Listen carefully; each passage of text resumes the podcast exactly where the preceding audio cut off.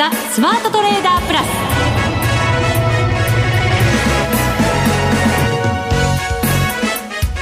全国のリスナーの皆さんこんにちは。大里清です。ここからの時間はザ・スマートトレーダープラスお届けしていきます。えー、本日、内田キャスターお休みということで、私代打を務めさせていただきたいと思っております。えー、では、この方をご紹介しましょう。国際テクニカルアナリスト、福永博之さんです。お願いいたします。はい、こんにちは。よろしくお願いします。えさて今日は日経平均株価3日続落となりました。えっ、ー、とこれまで結構いい調子で上がってきたのが、はい、全部打ち消された感じになっちゃいましたかね。そんな寂しいこと言わないでください。しょっぱなでね、そんなふうに言っちゃいけないですかね。いやいやいや、しょっぱなっていうか、あの、まあね、番組のスタートのところですけども、はい、ね、はい。いや、でもですね、とにかくその、えー、上げるのに7日連投があってですよ。はい。それで、まあ今日でまた3日続落なんですけど、その上昇する時の値幅が、まあ、コツコツコツコツ上げていってですね、でそれで下げる時に値幅を伴ってどんどんどんってきてるわけですから、はい、これがやっぱり、あの、投資家の人にとっては、うん、まあ、どうでしょうか、ちょっとダメージといったらなんですけども、12月に入ってですね、えー、まあ、月も変わって、はい、年末高というのを、あの、期待している人にとっては、ちょっとやっぱり、あの、まあ、心が折れるというとちょっと大げさですけども、まあ、そういうふうになりかねないような、まあ、値動きになっているってところだと思いますね。シーズナリー的に言うと、季節的なもので言うと、12月高い傾向にあるよなんて言われたので、言われていたので、ちょっとね、はい、こう期待している面もあったとは思うんですよね。そうですね。まあ、ですからそこのあたりは、まだ後ほどちょっとお話をしますけども、はい、あの、ここ2年間ぐらいはずっと12月しっかりしてましたので、うんえー、まあそういうところからしますと、あの、期待値は高かったんですが、はい、まあまだわかりませんね。まだ、あのーうん、第1週目ですから。そうですね。はい。わかりませんけども、これから、あ持ち直せるのかどうか。うんそのあたりもちょっと後ほどしっかりとお話ししたいなと思いますね。はい、えさて今週は番組後半に月1ゲストマネックス証券チーフストラテジストの広木隆さんにもご登場いただく予定となっておりますので後半のコーナーもぜひお楽しみになさっていただきたいと思います。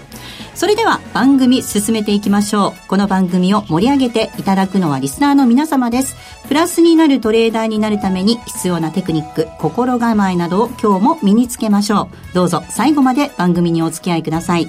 この番組はマネックス証券の提供でお送りします。スマートトレーダー計画、よーいドン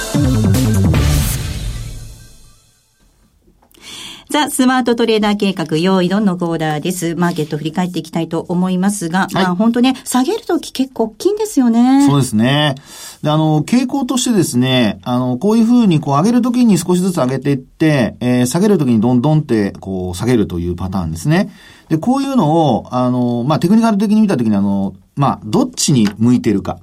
皆さんは、えー、今お話したように、7連投して3日間下げた。で、値幅はまあ結構大きくなってる、下げる方も。で、上げた分はもうほぼ帳消し。で、皆さんは株価は上に向いてると思いますか？それとも下に向いてると思いますか？っていう質問があったときに、どう答えますか？下げを、大きな下げを経験してしまうと、はい、どうしても気持ち的には下の方にっていうふうになりますけれども。ええええ。これをですね、あの、今、最初にお話した、こう、日柄っていうね、はい、あの、日数でカウントしていくと、うん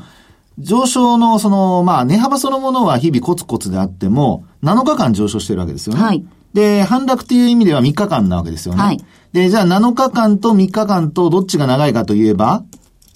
7日間の方が長いわけじゃないですか。はい。そうすると、上昇日数の方が長いわけですよね。うん、で、こういうのを、あの、サイクル分析で考えると、これあの、ライトトランスレーションって言いまして。ライトトレトランスレーション、噛んじゃいましたけれども。はい、これね、あの、右側には傾いてるという、はい、そういう、要は、えー、上昇期間の方が長いですよというふうにこう考えるわけですね。はい。で、逆に、例えば3日間上昇して大きな値幅があったとしても、7日間ずっと下げ続けたとするじゃないですか。はい。あの、小さな値幅で。ええええ、でそういう時は、逆にこう、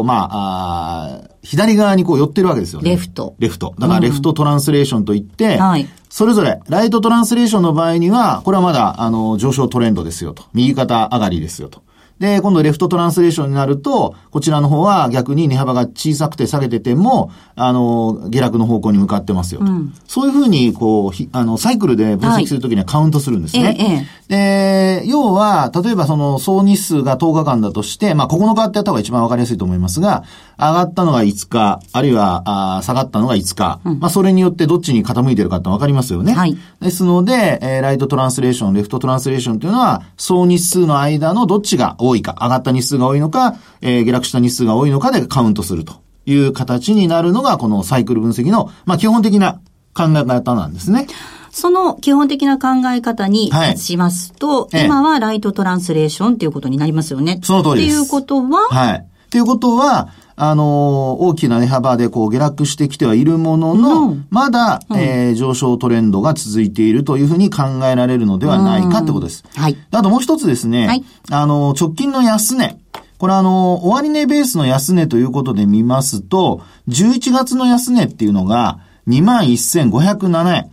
で、取引時間中の安値が21,243円なんですよね。はい。で、これをですね、あの、取引時間中、あの、まあ、まず取引時間中の安値の方ですが、これは一応割り込みませんでした。ただ、えー、終値ベースの安値で見ると、今お話しましたように21,507円。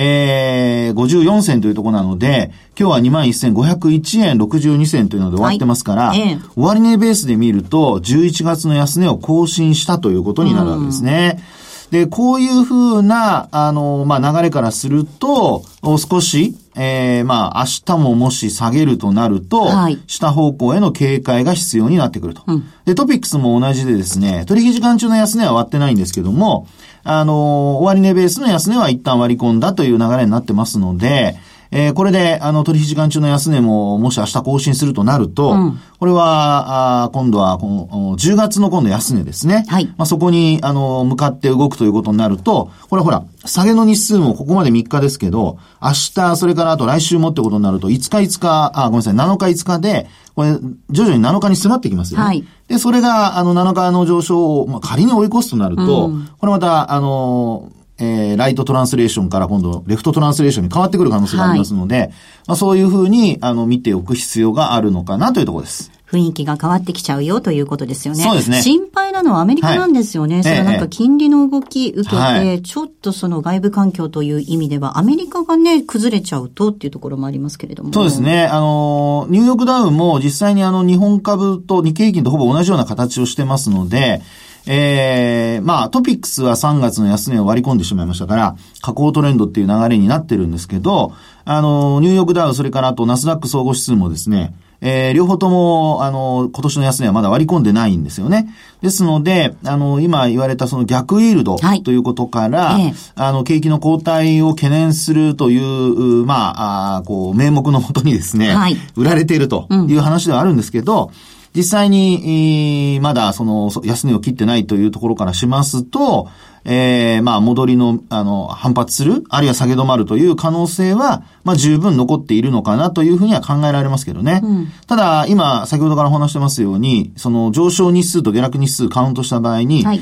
下落日数の方が、あの、えー、まあ、徐々に増えてきたり、はい、あるいは直近の安値を下回るとなってくると、これはもう、あの、流れを変えないと、考え方を変えないといけませんので、えーまあ、そこをですね、あのー、まあ、判断材料に一つ、えー、なるべくまあ、ポジションは、買いのポジションを持ったとしたら、えー、まあ、あ利確をこう優先させるとかね。なるほど。で、ショートを持った時でも、やはり買い戻しを優先させるっていうふうな、まあ、どっちにしてもこう、買い戻しを優先させるというような流れをですね、頭の中にイメージしつつ、で、そういうのを、あの、ちょうど昔の人はやっぱりうまいこと言ってまして、餅つき相場。餅つき相場、ぺったんぺったん。はい。株価が上がったり下がったりということで、うんはい、まあ、まさにその安値を切るまでは、あるいはあの高値を更新すればいいんですけども、安値をまあ更新しなければ、基本的にはそういったまあ、持ちつき相場の範囲内というふうなことがですね、はい、えー、言えるのではないかというところになりますね。為替についてもちょっとお話伺いたいなと思います。なんか、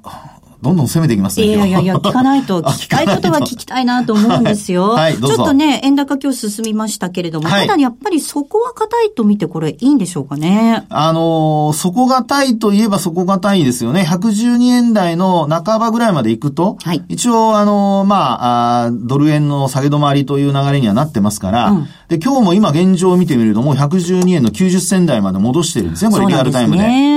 ですから、あのー、まあ、ひょっとすると今日後ほどね、ひろきさんがお話しされる時にも出てくるかもしれませんけども、まあ、やっぱりその値動きを、まあ、あこう、鞘を抜こうという人たちの、うん、あの、値動きが結構その影響を与えている可能性があるんじゃないかなと。マーケットにね、そうですね。ねですので、えー、これもですね、直近の私が見てるところで言えば、今日のあの、ドル円の安値というのは112円の58銭というのが私が見てるところですね。うんで、あと、あのー、12月の4日。はい。ここで112円の50、これは、えっと、7銭。57銭。はい。はい、で、58銭と57銭でも本当に1銭違いなんですけど、まあ、ここを割り込むようなことになると、それは、またまたさっきの日経平均株価や、あのー、えー、ニューヨークダウ、はい、あとナスダックとお話ししたのと同じようにですね、うん、えー、こう、流れが変わってくるっていう可能性がありますので、まあそういう意味ではですね、今お話したような節を割るかどうか、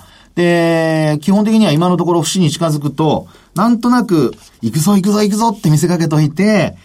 売った人をなんか踏み上げようというか、そういう動きにも見えなくはないのでですね、えー、まあ、あまりこう、慌てず、うん、ね、えー、それとあと無理にポジションを持とうとせずに、はい、えー、まあ、軽めのポジションで、精神的にもゆとりのある中でですね、売買をしてほしいなというふうには思いますけどね。はい。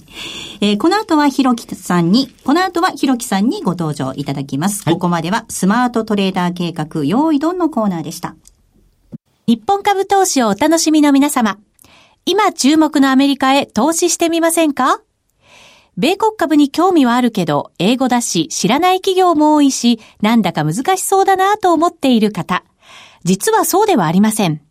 米国株は1株から購入可能。株価は100ドル以下の銘柄が多く、1万円もあればあなたも米国企業の株主に。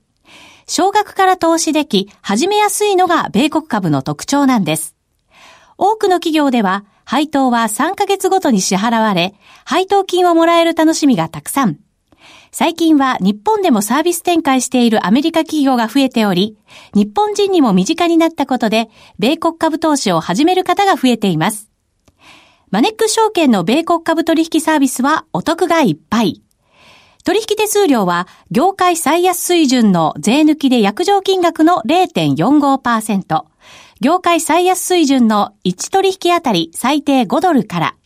特定口座にも対応しており、厳選徴収を選択すれば確定申告は不要。取扱銘柄数はオンライン業界最多の3000銘柄帳。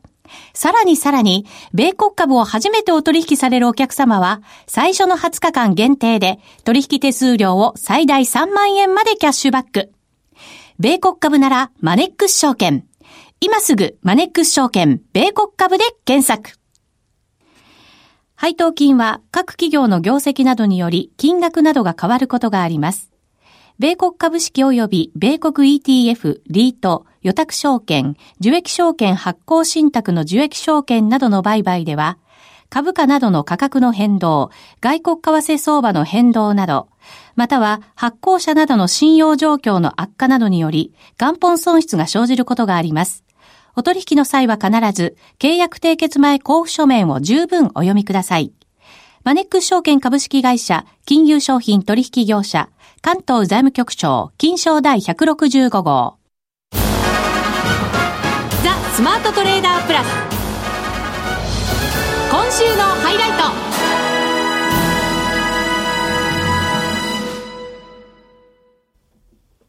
今週のハイライトのコーナーです。ご紹介します。マネックス証券チーフストラテジストの広木隆さんです。こんにちは。こんにちは。よろしくお願いいたします。よろしくお願いします。えー、この番組には必ず広木さんに毎月ご登場いただいておりますが、広木さん12月になりまして、1年も終わりになります。早いですよね。今年最終回になるんですよ、うん、ひろきさんのご登場は。あ、そうですか。はい。それは、じゃあ1年ね、締めくくりと、また来来年のね、そうですね。というそういうタイミングになってきてますよね。そうですよね。まあ、僕のところにもいろいろね、あの雑誌とかね、そういうとこからよくこうアンケートだとか、来年どうなりますかみたいな、ちょうど今、続々と来ているところであります。ですね。えー、えー、まあでも、まあ、あの、もう大体ビューはね、今年いち早く来年の展望をですね、あの書いて、はい、自分とこのホームページにももうレポートとしてアップしてあるんで、うん、あとはもうそれを同じもののとこに対しても出すだけですよね。うんうん、だってこっちに来年上がるって出しといて、こっちに来年下がるって出しといたらね、どっちか当たるけど、それは詐欺みたいなもんじゃない。だからもう来年はもういよいよ3万円近くまで上昇というのをもう、あの、ホームページでも、レポートにも書いてますので。はい。はい。ということです。あの、先週というか、その7連投しているあたりとかで見てみると、そういうのも近いのかなっていう感じで、皆さん雰囲気的にはね、上がってきてたと思うんですけれどもね。まあ、7連投じゃまだまだですが、まだだって全然水準が低いじゃないですか。うん、はい。で、また今日みたいなね、相場を見るとね、また一気にこう、意気消沈っていうかね、って感じになっちゃいますけど。その辺の心理の変化ってどうなんですかね、うん、やっぱりね、あの、もう僕も長いこと相場見てきてますけど、うんこれだけは言えるのは、はい、人の気持ちって変わるってことですよ。なんか恋愛みたいですね。いやいや、本当同じですよ。相場と同じ。さん、だいぶまだまだ 元気ありますね。元気じゃないですか、大里さん。ええー、僕、大里さんがアナウンサーだって初めて知りました。えーこっそりね、こっそりやってるんですよ。まあね、だって、あの、ね、女心と秋の空とか言うじゃないですか。それって人の心がいかに移ろいやすいかっていうことですけどね。多分、ひろきさんと私の時代ぐらいまででしょうね。えー、そのことが通用するの。いや、わかりませんけど、今若い人わかるんでしょうか？え、わかりますよ。わかりますかね？えー、でも元はね、男心と秋の空って言ったらしいんですよ。え、そうなんですか？そうですよ。ただそれだとあまりに真実すぎて、もうこれ真実だから、男の心なんてコロコロ変わるんで、はい、そうすると女性がかわいそうじゃないですか。すね、だから女心と秋の空にして、まあそれでね、男が泣くのはまあ男だからいいだろうっていう、まあそういうようなことになってるわけですけど、っていうことは男も女も、心変わりするってことですよ。はい、ってことは人間の気持ちって変わるってことなんですよ。うんだとすると、今こういうふうに悲観にガーッと傾いてるのも、これもまた楽観にどっかで変わっていきますから。あの、さっき福永さんがサイクルっていう話をね、はい、してましたけども、あの、まあ、ちょっと真面目な話すると、ハワード・マークスっていうね、僕すごくあの尊敬してる投資家がいて、あの、彼は前にその本を書いて、まあ、だいぶ経つんですけど、今新しい本が出て、市場サイクルを極めるっていうね、はい、まさにその市場のサイクルの話なんですけど、やっぱりハワード・マークスぐらいの超一流の投資家曰くですね、やっぱり相場の動きっていうのは、まあ、ファンダメンタルズみたいなものがあるんだけど、ほとんどそんなところに株価とかがね、一致してることはなくって、大概はもう楽観と悲観のこの間の人間の心理が、投資家の心理が揺れ動く間をね、行ったり来たりするっていうね、そういう話をしています。で、彼はやっぱり将来を予測して、将来どうなるかなんてことをね、予測するのはもうほとんどできないんだと、そういうことは。ただ、今どういう位置にいるかっていうのは、知っておくべきであるということなんだと思うんですよ。だとすると僕はやっぱり今は悲観の極みに、今いると思うんですね。はいうん、あの、これもまたすごく、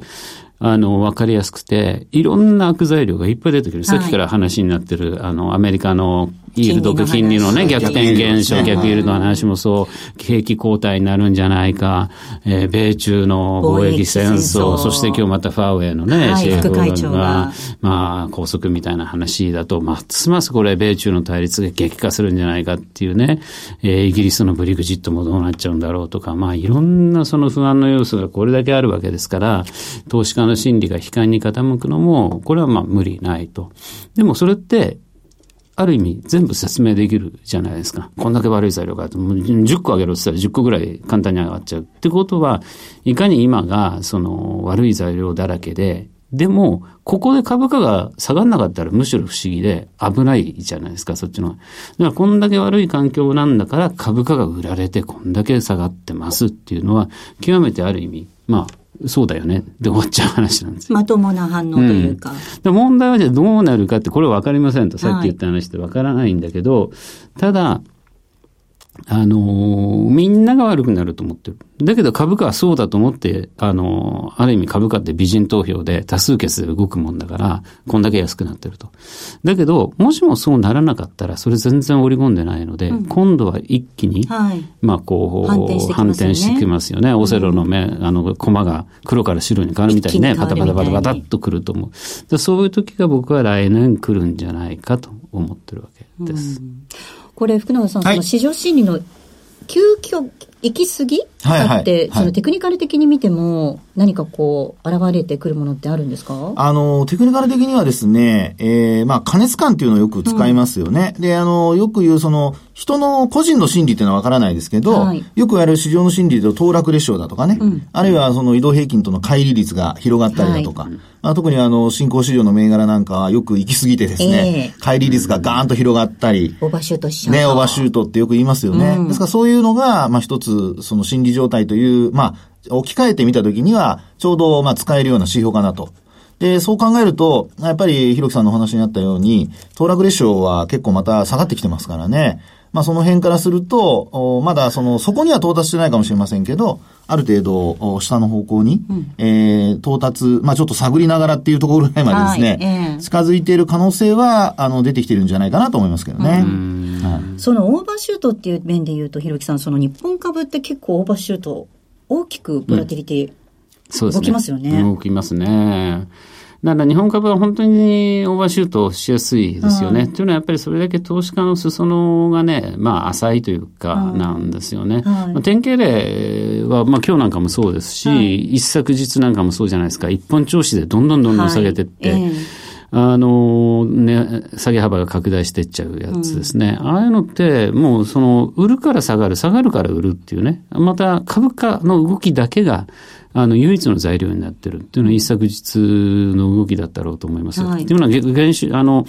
あの、ちょっと週末から振り返ると、週末アルゼンチンで米中首脳会談でね、はい、一旦90日間は関税猶予と、その間いろいろ交渉しようという話になって、ほっとしてマーケットも上がったと。だけどその翌日何もないのにそれを帳消しにするように上がった分の倍以上下げたっていう何の材料もないのにあれってやっぱり株価だけが動いてて下がるから売る売るから下がるの繰り返しでずっとそのループで下がっちゃった、うん、そういう時に逆張りでねあの買って入るようなあの動きが全然見られなかったっていうのは、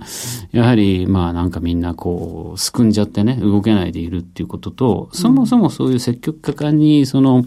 入ってくる投資家がいないんですよね。うん、つまりヘッジファンドだって、はい、あの、日本時間で日本市場を相手にしている、そういう機動的に動くファンドってなくて、うん、まあ、ほとんどその CTA のようなもの、えー、先物を使って、まあ、短期的に方向にかけていくような、えー、ものとかですね、まあ、そういうようなものだけが動いているというような状況ですよね。日本の機関投資家って年金にしろ、投資にしろ、ベンチマーク運用なんで、はい、もうベンチマークに勝つか負けるかが彼らの商売なんですよね。うん、なので、あの、キャッシュ持ってて下がったところでドンと買って、マーケットタイミングで勝負するなんていう人はいないんですから、うん、日本には。なので、やっぱり一方通行の動きになりやすいですよね。だから CTA のようなアルゴとか、えー、短期の値幅取りの投機筋、ヘッジファンド。あとはやっぱり証券会社が、あの、オプションとかね、デリバティブとかやっていて、そういうその、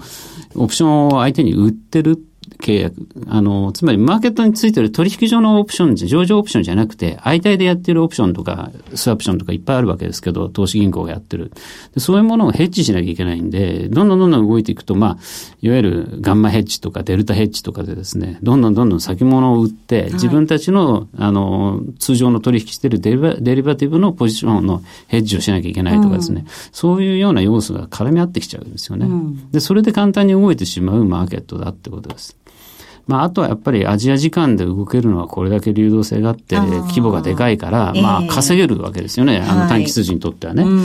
い、なので、まああ、日本株はこういうふうに大きく動いてしまうということはあります。うん、ただですね、まあ、あの、そういうトレーディングとかあだけじゃなくて、 investment まあ、投資っていうことを考えたときにね、やっぱりもう少し長い目で見て、その企業価値だとか、その企業価値以上に今市場でついてる時価が、あの、安くなってないかとか、はいえそういうのをチェックしてですね、投資する人たちっていうのも、まあ、絶対いるわけですから、うん、まあ、そろそろそういう人たちが、あの、これは安いと思って、あの、おしめ買いに入ってくる水準じゃないかなと僕は思いますね。